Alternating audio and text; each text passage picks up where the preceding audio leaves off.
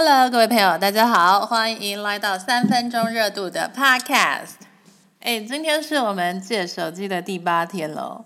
那我今天要给大家的建议是呢，你现在就可以开始去寻找、物色一个正当的团体，然后加入他们。哎，这是为什么呢？为什么加入正当的社交团体能帮助我们借手机啊？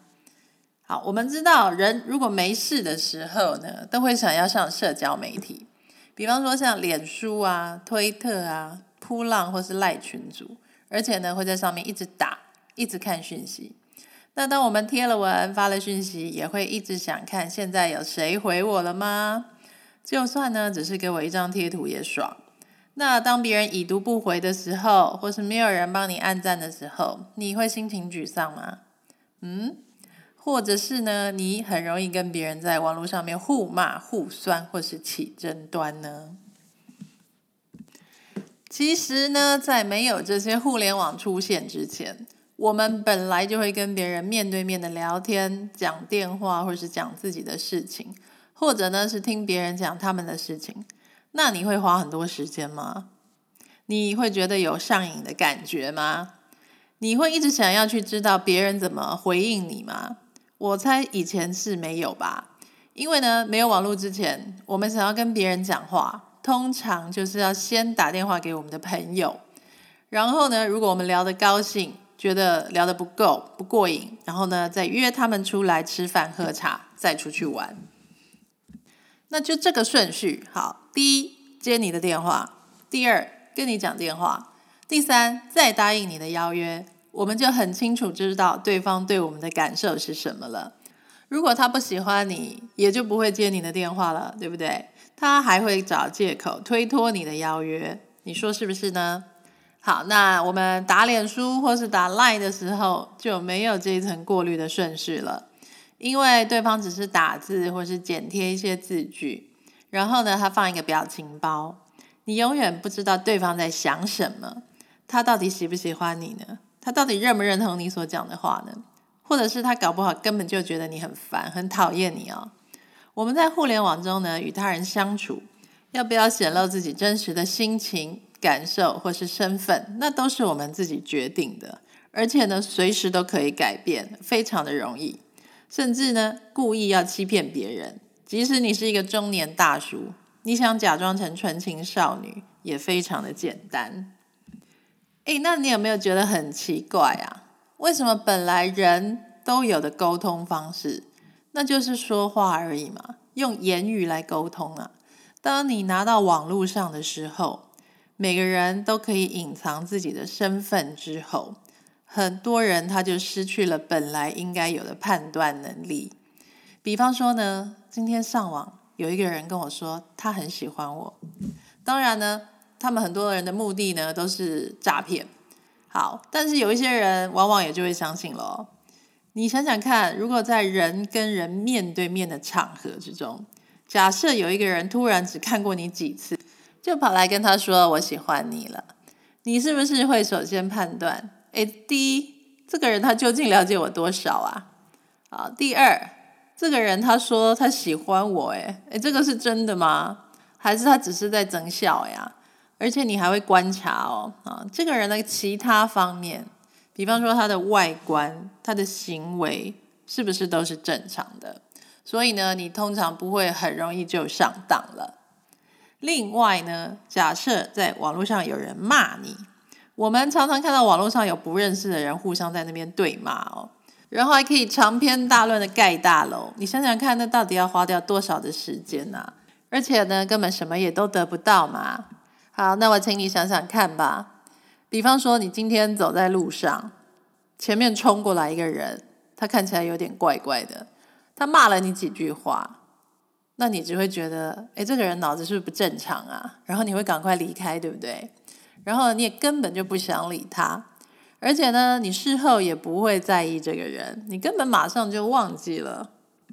可是呢，当你在网络上遇到了酸民，你根本不知道对方在现实生活中是一个什么样的人，他们在网络上所做的事情呢，就跟我刚刚讲的，你走在路上啊，前面冲过来一个人，他骂你啊，这个人他可能根本脑子就不正常嘛，啊，你也不认识他，他也不了解你，他们说出来的话也是不真实的恶质言语，也不具有意义。但是呢，你有时候却会当真哦，而且你还在网络上花时间跟这些人对骂耶。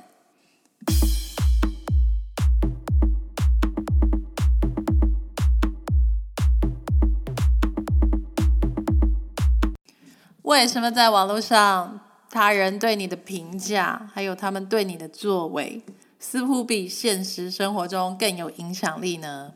当有人在网络上骂你或是赞你的时候，根本就不能带来任何真正的结果，但你却会信以为真，而且搞不好还更在意呢。那这个原因呢，就是因为我们每个人的骨子里啊，都急需要被别人认同和接受。而且呢，我们不只需要很少数亲近的人认同我们，我们更希望的是周围有很多人，每个人都喜欢我。其实人并不如他们自己想象中的独立。为什么你会喜欢在脸书上发文，然后有很多人帮你按赞的感觉呢？为什么你没办法只是跟一两个好朋友或是信任的家人说你的事情？然后听完他的回应和鼓励支持，你就会满足了呢？因为每个人都想要属于某一个团体，在团体中被认同和接受，而且呢，他们必须要知道，他们的努力会使得这个团体更好。人必须要感觉自己属于某一个团体，有很多人认同他、喜欢他、接受他的感受，然后呢，他在里面就会觉得很安全、很自在。这个就是归属感。当你很小的时候，家庭呢就是这个角色。我们希望得到父母亲的认同，我们希望被父母亲喜欢，然后在家里让你能觉得我可以自在的表现自己，我不用假装自己，或是用成就来包装自己，或是隐藏自己真正的感受和想法。你想要的就是你周围的人，他们总是会接受你。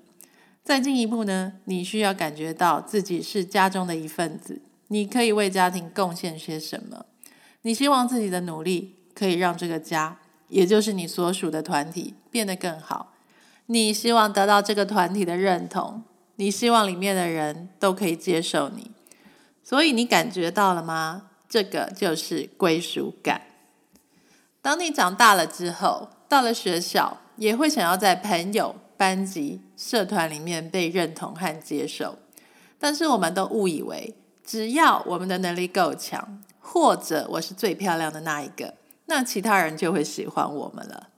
接着呢，离开学校，到了工作的场合，同样的，我们也很想要得到他人的关注和接受。虽然越是想要得到别人关注、得到别人注意力的人，最后他们所做出来的事情。往往都是导致相反的结果。可是呢，我们每个人就是想要被别人喜欢而已哦。而且我们还希望最好是有很多人都喜欢我。而且我们希望这些人能跟我们成为一个团体。如果我们能够真诚的为团体付出，使团体变得更好，成为我们共同的目标，那我们就会认同自己是团体里的一份子。那我们的心中呢，也就会得到归属感了。所以呢，不断的在社交媒体上 po 文，是能让你得到很多虚拟的关注，没有错。